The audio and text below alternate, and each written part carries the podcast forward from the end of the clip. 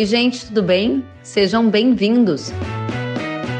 No episódio de hoje, nós vamos saber se o Brasil tem chances de exportar milho para a China ainda em 2021. Para responder a esta e outras perguntas, nós vamos receber o secretário de Comércio e Relações Internacionais do Ministério da Agricultura, Orlando Ribeiro.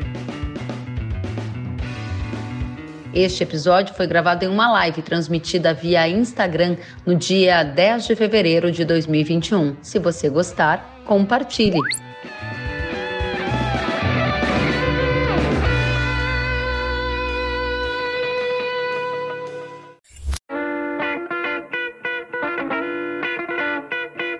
Secretário, boa noite, seja muito bem-vindo, obrigada pela companhia. Boa noite, Kelly, obrigado você pelo convite. Uma satisfação estar com você. Vou chamar de você, tudo bem, secretário? Claro, claro, por favor. Quero então começar já a nossa conversa indo direto a um dos pontos de maior interesse da nossa audiência e depois, claro, quero saber de outras novidades, mercados e o que nós devemos focar, especialmente com, no quesito relações internacionais. Para começar, secretário, muita expectativa em relação aos primeiros e volumosos embarques de milho do Brasil para a China. Como é que estão as negociações? Por que, que o Brasil ainda não exporta tanto milho para a China? Bom, Kelly, você já deu um panorama antes de começar essa live. É um mercado que está super aquecido e o maior motivo no atual momento é o apetite, grande apetite chinês. Por isso a sua curiosidade nessas nossas exportações para aquele mercado. Nós firmamos em 2013 um protocolo em que a gente achava naquele período, naquele tempo, que isso permitiria a nossas exportações de milho para a China. Mas em 2015, logo depois, nós solicitamos a revisão do protocolo, porque uh, tinham certos problemas, certos requisitos que nós não conseguimos cumprir.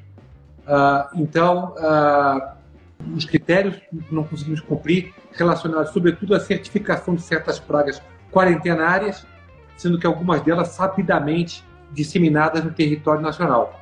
Uhum. Ah, por outro lado, nós não podíamos monitorar e garantir zero de ocorrência da praga da, na, na, área de produção, mas sim a mitigação do risco uhum. dos carregamentos de milho para a China. E é nisso que nós estamos trabalhando desde então, uhum. sobretudo a partir de 2019, quando a ministra Tereza Cristina assumiu a frente do Ministério. Uhum. Conseguimos já reduzir o escopo das pragas que são solicitadas na certificação e agora estamos num, num momento final da discutindo as formas de mitigação de risco. É um, um, o tema tem avançado bem uh, e a nossa expectativa é que em algum momento, em 2021, uh, ah, possamos ter esse novo protocolo aprovado. Agora, a situação do mercado hoje mundial, ela está bastante aquecida. Você mesmo falou aí do apetite chinês, mas não é só isso. Existe um outro problema que, um outro problema, um outro fator que nós temos que considerar, que é o novo governo norte-americano, uhum. que tem preocupações ambientais uh, mais acentuadas que o governo anterior. Tem. E isso poderá levar a, um, a uma, uma maior conversão de milho em etanol. Quer dizer, no governo Trump, você já tinha o E10 implementado, o E10 é 10% de etanol na gasolina, só que havia uma série de waivers e loopholes que, na verdade, impediam a, a implementação plena dessa política. E a nossa expectativa já nesses primeiros dias de governo Biden é que isso seja revertido, que esses waivers sejam uh, sacados, tirados, e que os Estados Unidos de fato implementem o E10, o que fará que haja uma pressão muito maior sobre a necessidade de etanol, portanto, conversão de milho em etanol. E isso deve até ampliar, porque os Estados Unidos devem se encaminhar para o E15, o que fará do Brasil um uh, uh, exportador significativo de etanol para aquele mercado. É importante a gente conectar e super relevante o que você está trazendo para a gente, secretário, mas me parece que de fato a gente acaba chegando num ponto comum que é uma demanda adicional de milho. O senhor mencionou a política né, ambiental de Biden, uma expectativa de aumento né, da mistura de etanol de milho ao combustível por lá, e isso demandaria mais grão, ao mesmo tempo em que a China já tem demandado muito grão dos Estados Unidos, os estoques dos Estados Unidos são os menores dos últimos anos, por isso que os preços são também os mais altos dos últimos anos.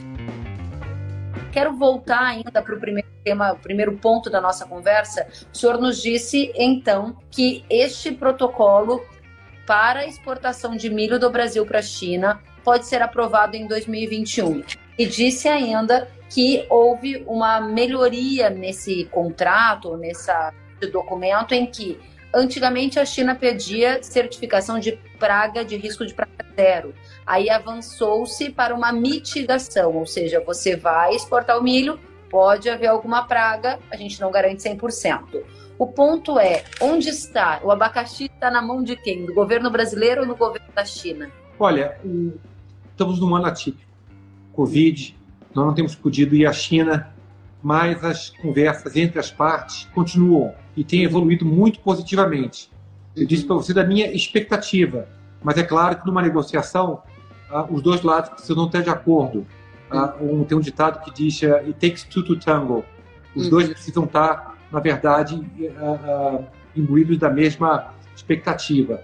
Então, o que, eu, o que eu tenho é uma expectativa, mas o que eu acho que devemos reter dessa sua afirmação e desse conjunto maior que analisamos do mercado de milho é que ah, precisamos plantar mais milho.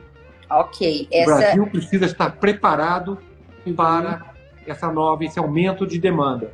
Inclusive, interna não foram só não foram só os preços externos que aumentaram, os preços internos aumentaram muito e tiveram impacto em toda a cadeia, desde Sim. a produção de leite, a produção de, de aves, Aliás, dizem sempre que a ave é uma espiga de milho com asas.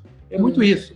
E se o preço do milho sobe, o preço da ave vai aumentar também. Então, nós estamos precisando é de mais gente plantando milho.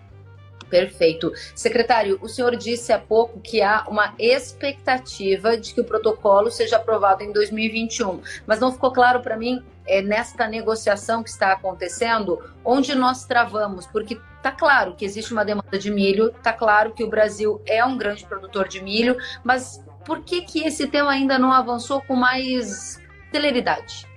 Não, ele tem avançado, mas é um tema técnico. A questão da mitigação de risco é, é preciso que as duas partes estejam de acordo. É preciso que o que eles demandem do Brasil nós sejamos capazes de fazer. O que nós não podemos fazer é incorrer no risco que, que fizemos no passado, que é aprovar um protocolo que, no fundo, não era exequível para os entes privados. Estamos atuando junto com as representações, com os privados, para ter certeza de que o que for acordado poderá ser cumprido pela parte brasileira. Perfeito. Secretário, diga para a gente o que é um protocolo exequível do ponto de vista do, da iniciativa privada do Brasil, das condições que temos. Temos o milho, o que é um protocolo que a gente consegue cumprir a ponto de exportar em 2021 ainda, se for o caso? É que as práticas de mitigação de risco propostas sejam aceitáveis pelo Brasil. Se a gente conseguir chegar nessa fórmula, a gente poderá assinar o protocolo. Mas nós estamos, no, no momento, trabalhando nisso. Nós fizemos uma série de sugestões à parte chinesa, eles aceitaram algumas e agora nós trabalhamos, estamos trabalhando naqueles pontos técnicos em que ainda não chegamos ao entendimento comum. Quais pontos que não há entendimento ainda? São questões muito técnicas relacionadas à mitigação de risco. Tá. Sempre relacionando a praga ou também a biotecnologia? Pragas, mitigação de risco de pragas mitigação. Então eu, eu posso, estou aqui batendo um papo com o senhor para a gente entender. Eu posso concluir que hoje o Brasil não está apto a exportar milho para a China em função de um protocolo que tem que ser manejado em relação à mitigação de riscos de pragas que o Brasil pode estar, entre aspas, enviando para o gigante. Na verdade, é um pouco mais amplo, porque você, você fez um. O que eu fiz foi um recorte da situação em que nós estamos hoje. Uhum. Agora, o que vale hoje para exportação para a China é o protocolo de 2013. E esse protocolo de 2013 é de difícil cumprimento pelos exportadores brasileiros. Uhum. Então, na verdade, nós estamos nos encaminhando para um protocolo que possa ser atendido pelos nossos exportadores. Nós estamos quase lá. Nós já resolvemos a questão das pragas quarentenárias. Isso já foi equacionado. O que nós estamos precisando agora é esse ajuste fino no sistema de mitigação de risco. E isso tem sido feito com muita competência pela nossa área técnica. Uhum. A SDA, a Secretaria de Defesa Agropecuária, em especial a, a, o DSV, tem, tem se debruçado disso com bastante prioridade. Legal. Secretário, para a gente passar para um outro ponto, só quero finalizar este aqui. Eu tenho conversado quase que diariamente com consultores de mercado, analistas, produtores e essa é uma questão muito viva no nosso mercado atualmente, porque impacta no custo de produção do criador, impacta na expectativa de renda do produtor de milho, impacta em uma série de questões, por isso a minha insistência neste tópico. E eu tenho visto divergência entre consultores. Há quem diga que a gente ainda em 2021 pode exportar milho para a China em volumes uh, substanciais e há quem diga que isso vai ficar só para 2022 ou vai levar mais tempo. Qual é a opinião do secretário? Bom, primeiro, você falou uh, muito bem, isso impacta em diversos setores de forma diferente. Do momento que a gente abrir exportações para a China, o que vai acontecer internamente é um aumento do milho que já está no nível bastante elevado historicamente. Então pode ser bom para o produtor de milho, mas não certamente não será para toda aquela cadeia que precisa do milho para ração animal. Uh, uh, esses vão sofrer com esses custos. Em que ponto a gente está? Nós estamos num ponto bastante avançado mas é preciso que o lado chinês aceite as últimas sugestões feitas pela área técnica do Ministério da Agricultura. Isso é um ajuste fino. Se a gente conseguir chegar a esse entendimento ainda esse ano, poderemos ter o protocolo assinado ainda este ano. Mas em negociação internacional não basta a minha vontade. É preciso que o lado chinês também esteja disposto, tenha condições de aceitar o que nós estamos propondo. Quero aqui trazer a nossa participação da audiência. A Ironi Santos está dizendo: o protocolo de 2013 realmente é inexequível, diz ela. O senhor está concordando com ela? Exatamente. Se não fosse assim, a gente não teria, desde, enfim, não teria proposto uma renegociação em 2015 e não teria, desde 2019, acelerado essas negociações. Muito bem, tem muitas participações, o Brasil inteiro aqui conectado com a gente. Vamos continuar então ainda continua, o protocolo de 2021 ainda em formulação, vai sentir mais ainda a pressão da demanda, disse a Ironi que nos acompanha. Secretário, vamos passar para o segundo tema da nossa conversa, que tem a ver com o governo Biden. O senhor já introduziu um pouco essa questão no início da conversa e disse ainda que tem uma expectativa de que lá a política de biocombustíveis mude, mude e acabe impactando o Brasil. Além deste tópico, o que o senhor mais entende de na relação internacional Brasil-Estados Unidos com a Biden? Olha, é uma coisa curiosa. O secretário de Agricultura atuava no governo Obama. Uhum. E naquele tempo, a nossa relação com os Estados Unidos é muito boa. Na verdade, você tem que ver o seguinte: 70% de tudo que o Brasil exporta, os Estados Unidos exportam também. Uhum. Então, aquele, os Estados Unidos não são um mercado ah, prioritário para o Brasil nas nossas exportações. Uh, nós vemos os Estados Unidos mais como um parceiro na atuação internacional. Existe um grande campo de, de, de colaboração, de cooperação. Ambos os países prezam pela ciência, ambos os países adotam uh, práticas bastante semelhantes. Então, a nossa relação com os Estados Unidos é muito diferente da que temos com a China, que é mais de complementaridade. China, sim, é um mercado que absorve mais de 34% de todas as nossas exportações do agro. Pra você ter uma ideia, tudo que a gente exporta do agro equivale ao que a gente exporta para os Estados Unidos, para a União Europeia, para o Oriente Médio e para a África. Soma tudo isso, dá o que a gente exporta para a China, em produtos do agro. Eu vou fazer uma pergunta talvez um pouco provocativa. O senhor usou. Mais a... uma?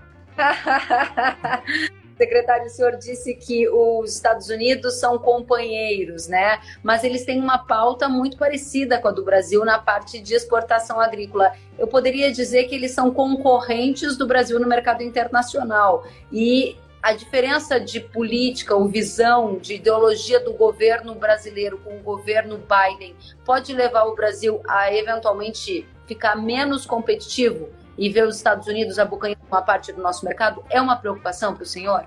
Eu não vejo assim, não. Nós tivemos em outros momentos da história, em situações relativamente semelhantes. o governo PT era um governo mais à esquerda. Naquela época, você tinha um governo republicano nos Estados Unidos em um determinado momento e depois democrata. Mas, enfim, tanto republicano quanto democrata, então, certamente à direita de um governo petista. E isso nunca atrapalhou o bom relacionamento entre os dois países.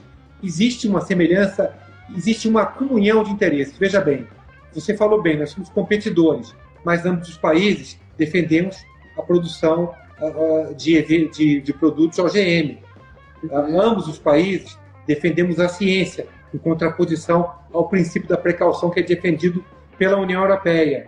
Então, a nossa atuação conjunta em diversos foros, no Códex Alimentários, na OMC, isso ajudou bastante aos dois países.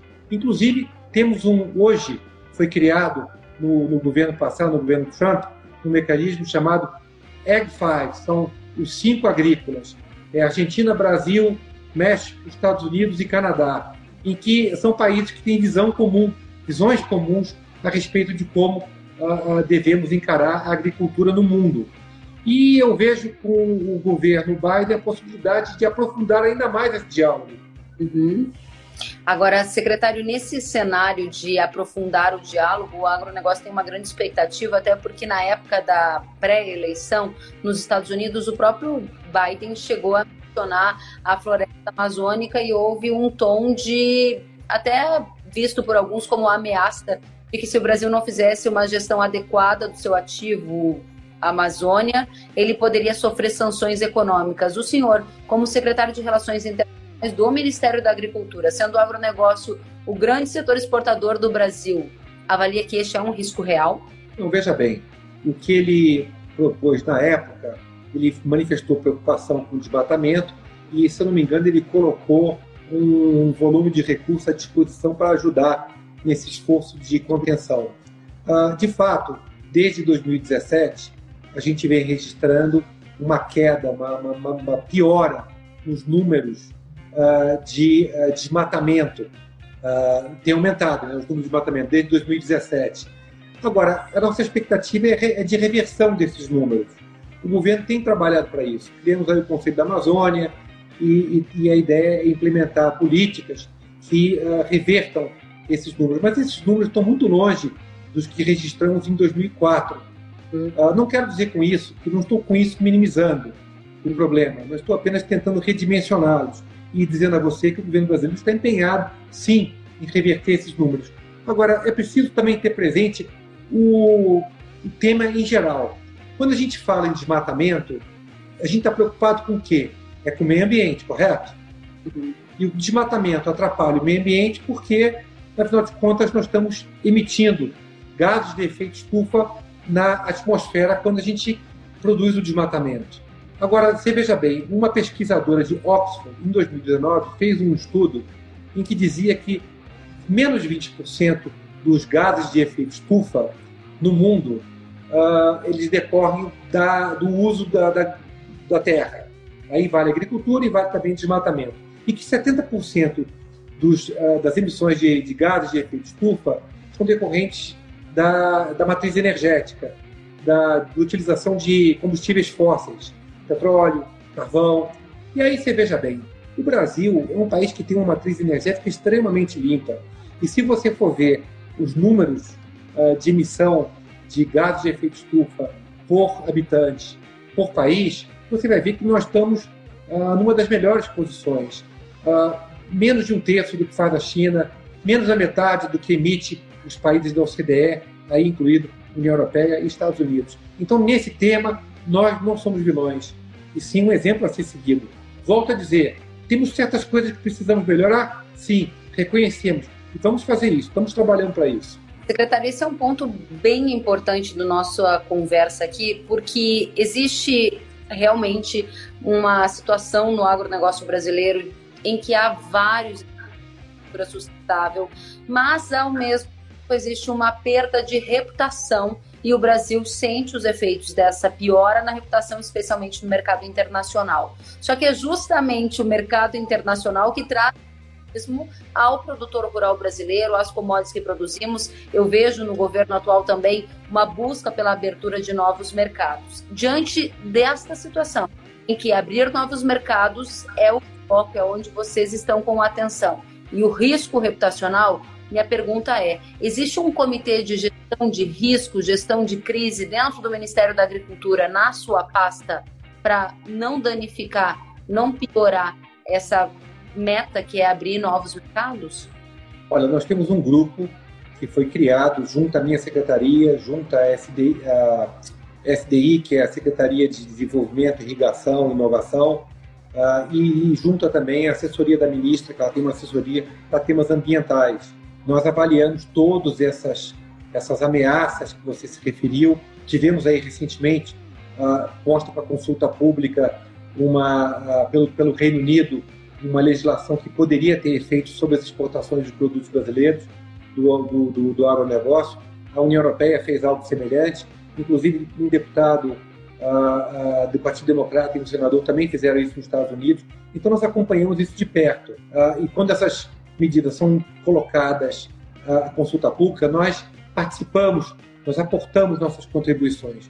No momento, são apenas ameaças. Continuamos trabalhando na abertura de mercados e uh, o risco existe, nós estamos monitorando, mas não, não, não, não houve ainda nenhum tipo de sanção sobre as exportações do, do agro brasileiro. Agora, só uma, uma afirmação é que o agro, o setor do agro que exporta, é um setor que é extremamente sustentável. É um setor que não está ligado a, a, essa, a, isso que você falou do desmatamento. O desmata... Aliás, vamos separar o que é desmatamento e desmatamento ilegal. Porque no Brasil nós temos um código florestal extremamente rigoroso que obriga o agricultor a preservar de 80% a 20% do seu terreno, sem nenhuma retribuição por isso, uh, uh, para manter aí a, a, o meio ambiente. O agricultor exportador, ele segue o nosso Código Florestal. O agricultor, o exportador, ele não é responsável por desmatamento ilegal. É, o ponto que o senhor traz para a gente, que me parece um dos mais relevantes nesse sentido de sanções econômicas e toda essa discussão envolvendo o meio ambiente, é que existem ameaças, mas que neste momento o governo brasileiro e o senhor respondendo pela Secretaria de Relações Internacionais do Ministério da Agricultura afirmou que não houve uma notificação dizendo, olha, vamos parar de comprar ou vamos fazer algum tipo de embargo em função dessas questões ambientais. Esta é a situação hoje. Existem ameaças, mas não existe uma notificação oficial de nenhum país no momento. É, eu vou recuperar o que você falou, que é a questão do risco reputacional. É isso que nós temos que trabalhar também, temos que trabalhar na imagem. O que você resumiu está absolutamente correto. Em, em nível de governo, você não tem nenhum tipo de sanção, nenhum tipo de restrição o que me preocupa são os tais padrões privados, são as empresas, são os, os grupos econômicos, é, de certa forma, procurando fazer algum tipo de uh, aceno a um determinado grupo de consumidores, dizer que não vai comprar mais algum, algum produto brasileiro porque uh, uh, isso aí está causando algum tipo de dano à Amazônia, o que não é verdade, o que não é real, como todos nós que conhecemos a, a, realidade brasileira sabemos. Uhum extremamente importante que o senhor colocou e recentemente eu me preparava para uma entrevista que fiz com o ministro do Meio Ambiente na segunda-feira e ouvi de um especialista em meio ambiente ligado ao setor agropecuário que na visão dele há o risco de no futuro nós termos três categorias de produtores no Brasil. A categoria que vai cumprir algo que está acima da lei, que é esta categoria que vai atender um padrão de iniciativas privadas de outros países para não perder mercado. Existe aquele que vai cumprir as leis do Brasil, mas mesmo assim pode ser penalizado por esse padrão de consumo da iniciativa privada, e existem aqueles outros que paulatinamente podem ficar alijados desse mercado. O senhor concorda? Eu não sei se vai dar para a gente fazer, eu até gostaria que se a gente chegasse numa situação extrema, a gente pudesse fazer essa divisão, mas eu tenho a impressão que uh, se esse risco reputacional a que você se refere se tornar uma realidade, não teremos como uh, diferenciar uh, o setor exportador, o selo ambiental, do, do, do, pequeno produtor que não tem como se proteger. Eu acho que o país inteiro será punido com isso. O governo está ciente dessa ameaça, está ciente desse risco e nós temos trabalhado para evitar que isso aconteça. Abrimos diálogos com, com todos os nossos parceiros. Amanhã mesmo, a ministra a Teresa Cristina tem um diálogo com suas contrapartes do Reino Unido. Ela estará ter uma conversa pela manhã com o secretário Stis, que é o do DEFRA, e com o Junior Minister, que é o Lord Goldsmith, é, e vamos falar sobre o Conselho, o, o, o CCA, o Comitê Conjunto Agrícola que nós estamos criando, que é uma instância para garantir justamente o fluxo de comércio de produtos agrícolas entre Brasil e Reino Unido. E, uhum. e temos dia a dia mantido contato também com nossos parceiros europeus. Ah, ah, estamos também marcando com os Estados Unidos uma primeira reunião ah, para discutir temas agrícolas. Enfim, a nossa expectativa é de que não tenhamos problemas nessa seara de relacionamento entre governos. A minha maior preocupação, como eu disse a você, é a questão dos padrões privados. São os pequenos grupos, são os grandes grupos, às vezes, que uh, uh, adotam uh, padrões que você não tem muito controle sobre eles e nem tem como. É, é a questão de imagem, é o que nós temos que trabalhar também. Por sinal, você já conhece, mas eu convido a quem estiver assistindo a ver os nossos vídeos. Nós estamos trabalhando em pequenos vídeos sobre o que é a agricultura brasileira. São vídeos pequenos de dois, três minutos, em que, infelizmente, nem todos temos em português, porque não são destinados ao mercado interno.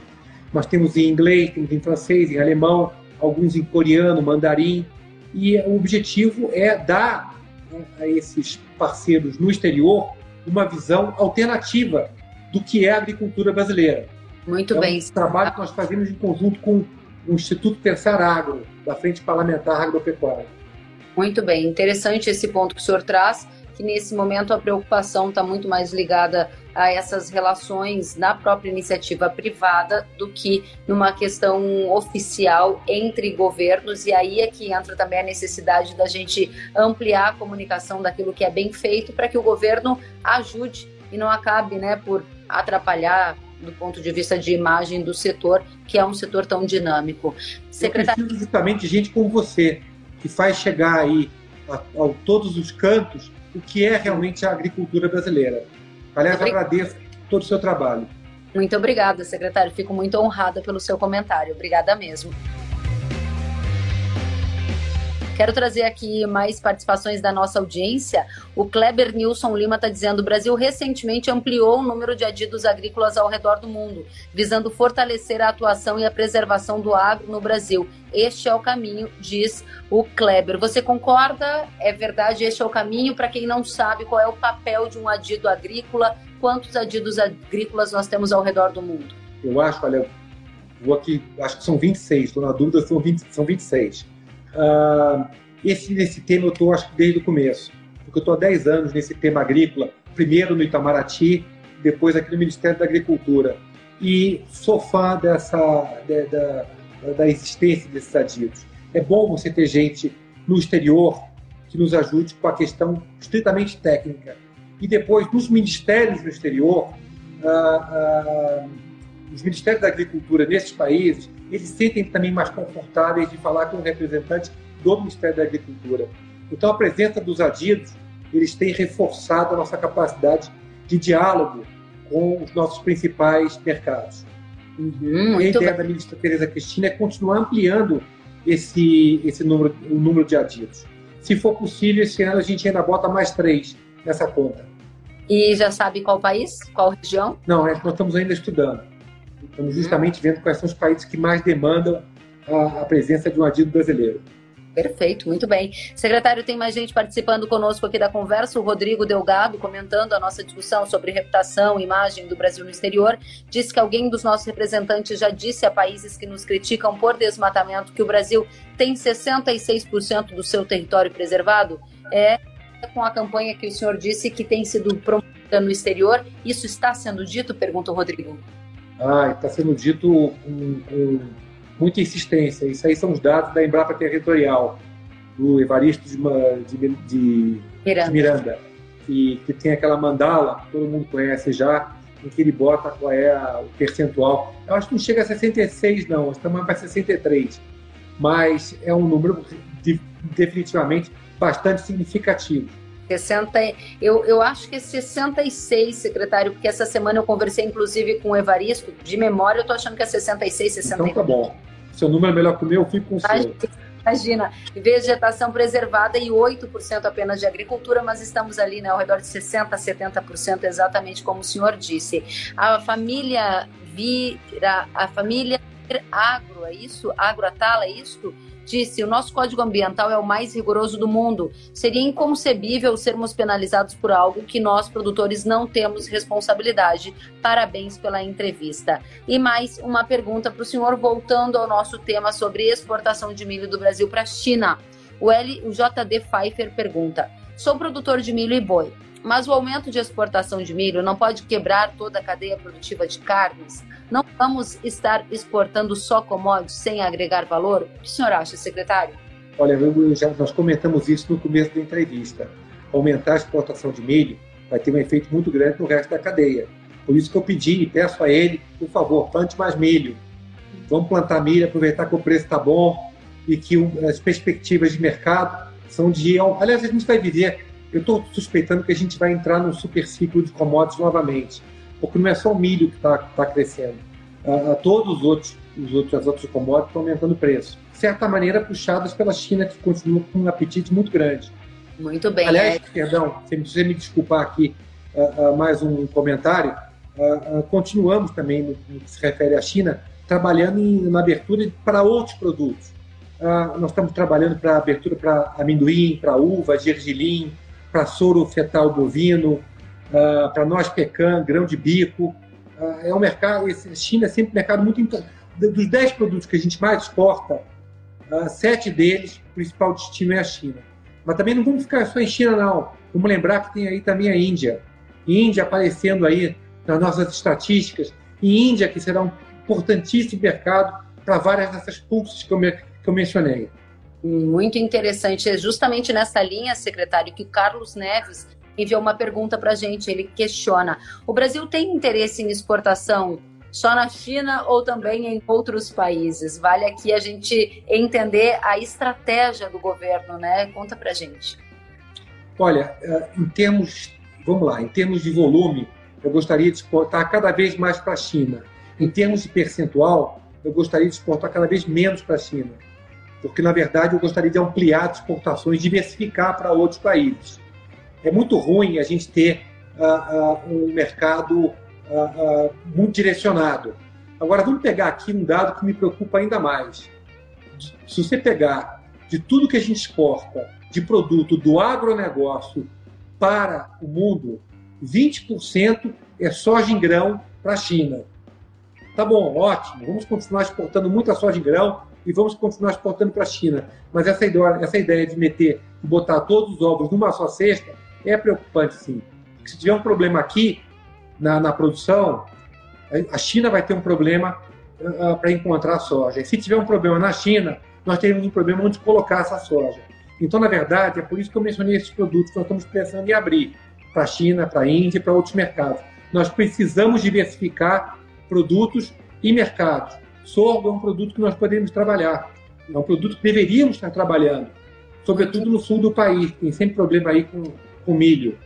Ou seja, respondendo ao Carlos, o Brasil tem interesse na China e também em outros países. O senhor mencionou já na nossa live, aqui nosso bate-papo, a Índia, o senhor mencionou também os encontros do governo brasileiro e a criação do Comitê para Agricultura de negociação com o Reino Unido, já que uh, o Brexit é uma oportunidade, a saída do Reino Unido da União Europeia pode fazer com que o Brasil também incremente exportações para esse destino. Aí o Cleovan Nati perguntou aqui para o senhor. Primeiramente, para parabéns pela live, diz ele. Qual seria o carro-chefe do Ministério da Agricultura para este ano de 2021? Qual é a prioridade número um da pasta? A gente continuará, no que se refere à minha secretaria, trabalhando a diversificação de mercados e produtos. De uh, 2019, início do governo, até o final de 2020, foram 108 novos mercados abertos.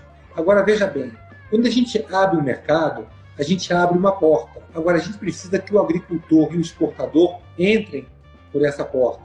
Temos um setor aqui de, de, promoção comercial que tem ajudado junto com a Apex, junto com o Itamaraty, a estimular as pessoas a passarem por essa porta. Mas não adianta só a gente ficar abrindo o mercado. É preciso aproveitar essas oportunidades que estão surgindo. Agora, veja bem, deixa eu entrar num outro ponto aqui. Uh, hoje em dia, você sabe que, voltando aí, voltamos a falar de China, nós tivemos o primeiro produto, primeira fruta uh, autorizada a exportar, que foi o melão. É um absurdo isso, porque as negociações elas são muito longas, porque elas dependem da análise de, de riscos de pragas, de negociações, duram muito, naturalmente duram muito. Agora, como é que você faz para exportar fruta para a China? Processa. Exporta polpa, exporta fruta seca. Toda a Ásia, aliás, se você vai em qualquer aeroporto na Ásia, naquelas lojinhas de conveniência, você vai ver uma grande quantidade de fruta seca. Nenhuma do Brasil. Mas por quê? Porque eles gostam, isso aí caiu no gosto do, do, da, da, da população asiática. Então, gente, vamos exportar a fruta seca. Você não precisa passar por esse processo todo. É, a questão é muito mais simples. É uma questão de embalagem e, e, e de atender requisitos mínimos. Muito legal. O investimento é, é muito pequeno. É, realmente a, a, a questão está muito em linha com o que o Marcos Felipe aqui perguntava. Ele perguntava sobre a exportação de abacate, então o senhor já respondeu dizendo que tem oportunidade para exportação de fruta, prioritariamente se elas forem também embaladas, tiver toda essa característica de fruta seca, tem mercado para isso e a China é um grande mercado, foi o que o senhor disse. China e o resto da Ásia. A Ásia inteira consome bastante fruta seca. E a Ásia é a região que hoje cresce mais. Muito Posso estar olhando. Com, com, você sabia que quando a gente começou a negociar o acordo Mercosul União Europeia, a, a União Europeia respondia por 46% das nossas exportações do agro. Hoje ela responde apenas por 16%. Já a Ásia corresponde a mais de 50%. Então tá bom, eu quero diversificar, mas eu tenho que também, eu não posso, eu não posso ignorar a realidade presente. A uhum. Ásia hoje é, de fato, a região mais dinâmica do planeta. É importante o senhor ter tocado neste ponto a importância da Ásia, a importância estratégica. O governo entende esta importância e trabalha para ampliar e dinamizar, ou seja, ampliar volumes para quem a gente já conquistou de mercado e acessar outros países nossos produtos para outras regiões. Paralelo a isso, o senhor disse: olha, a União Europeia, a gente passou a exportar menos para eles ao longo do tempo, comparativamente ao papel que a Ásia veio desenvolvendo. Como é que está a União Europeia e Mercosul? O acordo sai? Diga para gente. Bom, primeiro, deixa eu só. A gente houve uma redução no market share uh, do europeu, mas em termos de volume, eles aumentaram, só que aumentaram menos, que proporcion, menos proporcionalmente do que o resto do mundo. Uh, com então, relação ao acordo. Eu falei estava errado. não, não, está não... certo. Está certo. Eu apenas você falou está certo, houve uma redução do market share. A gente, eles, eles, eles ocupavam 46%, agora é 16%.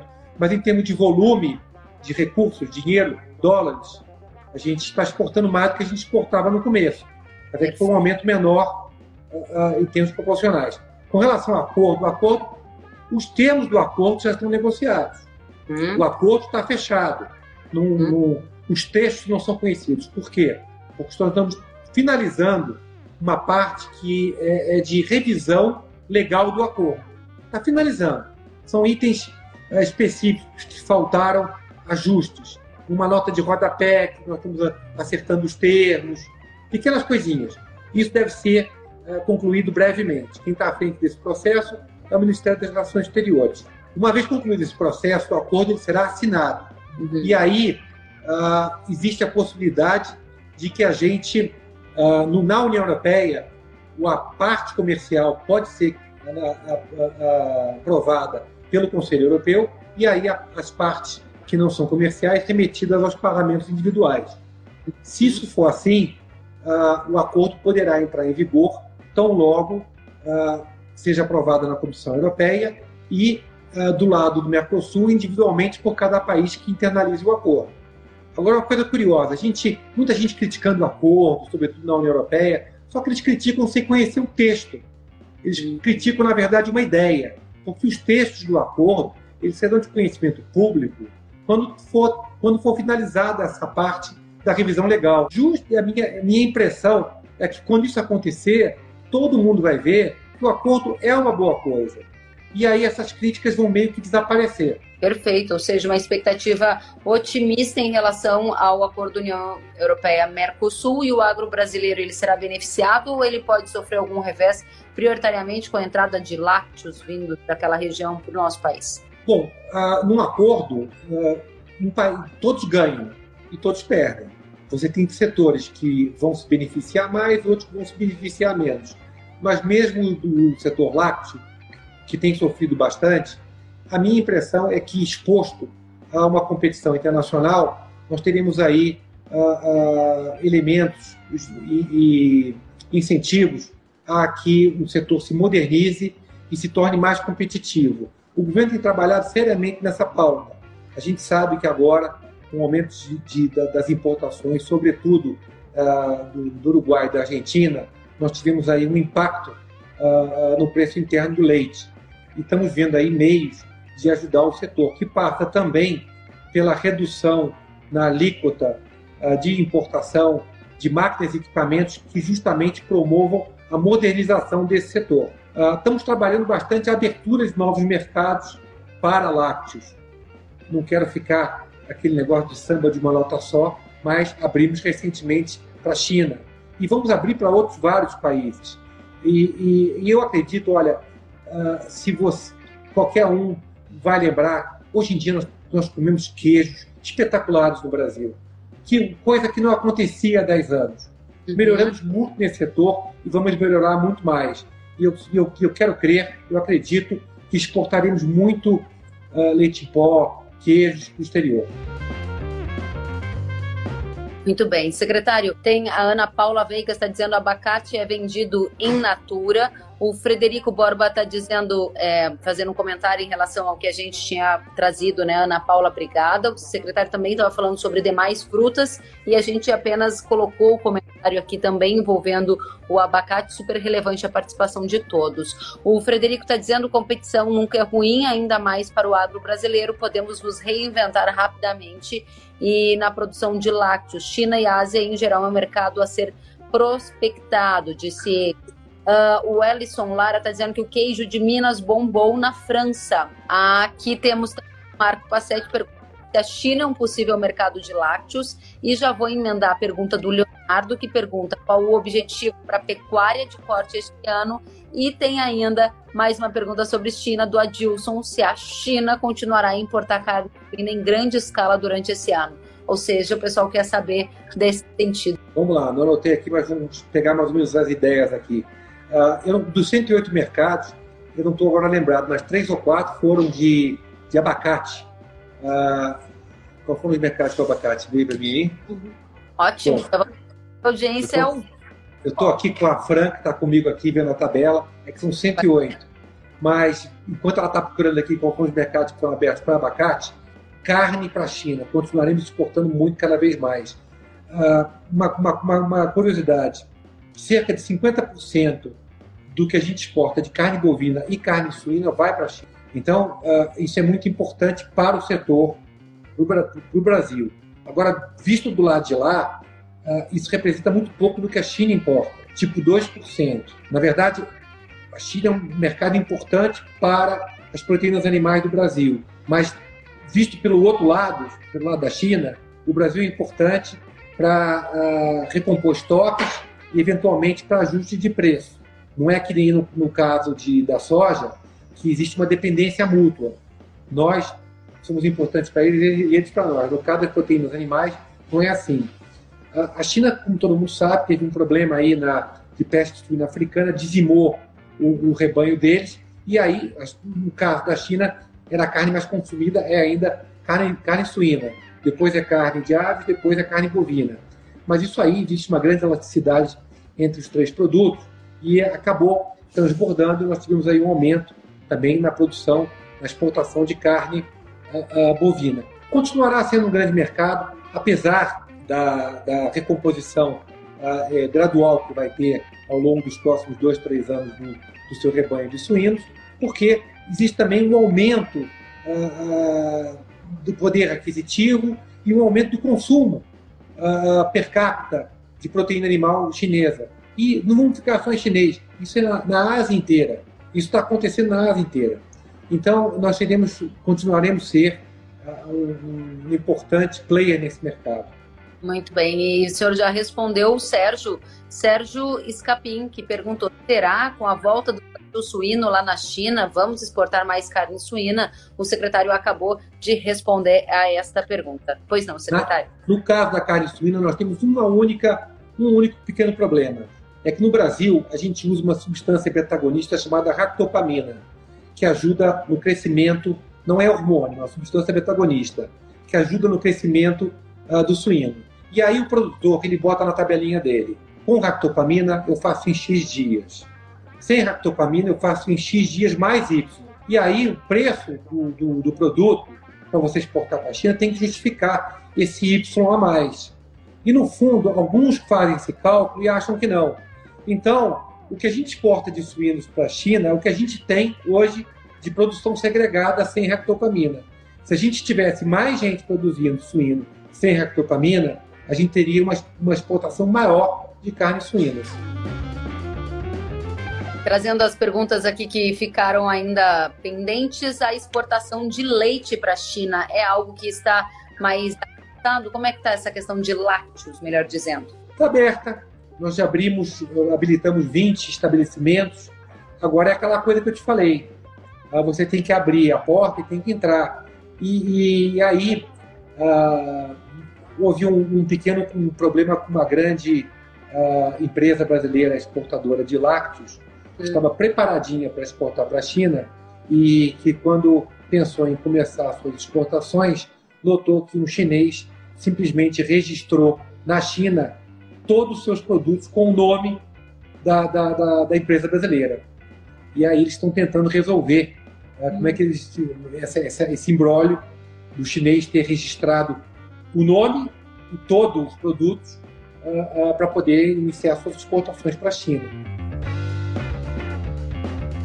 Interessante. Secretário, sei que o nosso tempo já está esgotado. Vou pedir para o senhor, se o senhor topar, a gente um ping-pong aqui com pelo menos duas ou per perguntas da audiência que chegaram aqui no nosso chat. O senhor topa?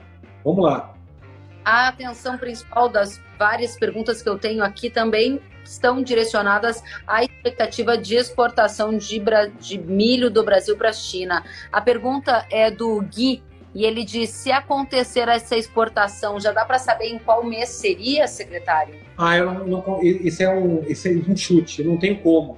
Porque não depende, se dependesse de mim, eu poderia dizer, ah, é um, eu poderia chutar um mês, diria março, abril, mas não depende. Depende da, de, um, de, um, de uma, da reação chinesa à proposta brasileira. Então não dá para gente, a gente chutar esse número. Vamos lá, eu de Cruvinel, é hora então de apostar no milho? Com certeza. Aposto no milho, porque não é só China. China, Estados Unidos, é mundo. Plante milho. Doutor Se eu tivesse terra, eu plantava milho. Doutor Tomazelli pergunta: a alta do milho pode durar anos? Eu acho que sim. É, e aí, por esses dois elementos que nós estamos falando ao longo aqui da live, uh, do, apetite, do apetite chinês que parece não ter fim, e dessa nova política norte-americana em relação a, ao meio ambiente, que acabará pressionando a, a maior produção de etanol a partir de milho nos Estados Unidos. Felipe Schneider, e as instalações das usinas de etanol de milho que estão sendo construídas em Mato Grosso, como ficam? Ele pergunta se vai ter impacto no mercado de milho do Brasil. Vai ter milho para todo o mercado interno também? Quer saber ele? Olha, milho para todo o mercado interno sempre terá. A pergunta é a seguinte: a que preço? Uh, nós estamos trabalhando também na abertura do mercado brasileiro para importações de milho. Nós temos um problema com os Estados Unidos atualmente, que é de problema da sincronia de OGMs. Eventos que eles usam lá não estão aprovados no Brasil. Isso dificulta a exportação de milho dos Estados Unidos para o Brasil. Então, nós estamos procurando equacionar essa questão também para ampliar as importações de milho de, outras, de outros destinos. Um detalhezinho que eu gostaria de falar, se você me permitir aí, é, dos cinco maiores produtores e exportadores de produtos do agro no mundo, vamos lá, China, União Europeia, Estados Unidos, Brasil e Canadá, só o Brasil não é um grande importador de produtos do agro. Os outros cinco são, sendo que os três primeiros que eu mencionei, China, Estados Unidos e União Europeia, eles são deficitários, eles importam mais do que exportam. Está na hora da gente começar a importar também. Inclusive ajuda, ajuda na questão da logística, porque no momento a gente fica mandando uh, navio cheio e não tem o que trazer na volta. Muita gente aqui pipocando de perguntas, secretário. Eu vou continuar então. O Alisson Lara disse: Como os criadores por aqui mitigarão as altas de custo de produção, tendo em vista que o milho está com tendência de alta? E aí tem mais: o deputado Jerônimo Gergen disse: o setor de proteína animal gaúcho formalizou o pedido de abastecimento de milho. Estamos com enormes dificuldades aqui. E mais gente perguntando como plantar mais milho se já estão faltando sementes certificadas. Muita participação, secretária, com você. Pois é, uma, uma, uma forma de ajustar isso é o que eu acabei de falar. É você permitindo e facilitando as importações de outros países. Uh, milho não está aumentando só no Brasil, milho está aumentando no mundo. E como disse aí um, um, um, uma pessoa participando aí da nossa live, uh, uh, isso vai permanecer durante muito tempo. Então, o que nós podemos fazer é plantar mais milho e facilitar as importações de milho de sementes. Secretário, mais uma pergunta. O Kleber Nilson. Exportação de frutas orgânicas do Brasil para a União Europeia. Quais são as perspectivas de mercado? Olha, para frutas são sempre excelentes. Aí o mercado é crescente, o Brasil é extremamente competitivo e mas no momento o que uh, eu gostaria de reter nessa conversa nossa é que nós temos sim uh, mercados, atendemos a vários mercados, mas acho que o nosso potencial ele está subutilizado. E eu acho que nós poderíamos utilizar, esse, ocupar esse espaço beneficiando a fruta. Você agrega valor e você torna o procedimento mais rápido. Eu agradeço também aí a participação do nosso deputado Jerônimo Gorge, que é, é, é, é, um interlocutor muito assíduo aqui do, do Ministério. Muito bem. Nos, nos ajuda bastante a presença de todos, muita gente mandando perguntas. Secretário, eu agradeço Quero abrir o espaço para suas considerações finais e a audiência também agradecer demais que o senhor esteve conosco durante quase uma hora. Na verdade, a única consideração final que eu gostaria de fazer não é uma consideração, é um agradecimento. Agradecimento ao agricultor brasileiro. Agricultor brasileiro que não deixou de produzir durante a pandemia, não deixou de, de, de escoar sua produção, exportar. O meu trabalho aqui, na verdade, ele, ele, ele decorre muito do que faz o brasileiro no campo e a ilha eu tenho um agradecimento por tudo que tem feito Muito pelo país. Obrigado. Desculpa, acabei interrompendo o senhor sem querer. Secretário, muito obrigada pela presença. Foi uma grande satisfação estar com o senhor, secretário de Comércio e Relações Internacionais do Ministério da Agricultura, Orlando Ribeiro. Volte sempre. Quero dizer que estamos recebendo aplausos do Cleovan. O Kelson Costa está dizendo foi excelente. O Frederico está dizendo obrigado, Kellen, top como sempre. Muito obrigado ao doutor Orlando e a Fran pela ajuda. O Bruno Costa Beber dizendo parabéns, ótima live. O Kelson está dizendo parabéns. O Guto dizendo parabéns pela transparência da gestão. O Milton, em alguns anos o brasileiro não vai comer mais carne, disse ele, em uma referência ao nosso bate-papo. Marcelo dizendo obrigada, somos todos agro e vamos além. E assim por diante, muita gente mandando mensagem. Que ótimo, secretário, volte sempre. Obrigada. Kellen, eu que agradeço a oportunidade. E só para não deixar a pergunta sem resposta, me levantou aqui a Fran, abrimos abacate para a Argentina em 2019 e para a Bolívia em 2020. Agradeço imensamente o convite, estou às ordens, sempre que quiser. Eu também, eu gostei que a audiência agradeceu, inclusive a Fran, pela participação aí na cobertura dos dados, muito bacana. Fiquem bem, até a próxima. Obrigada, secretário. Obrigado, boa noite.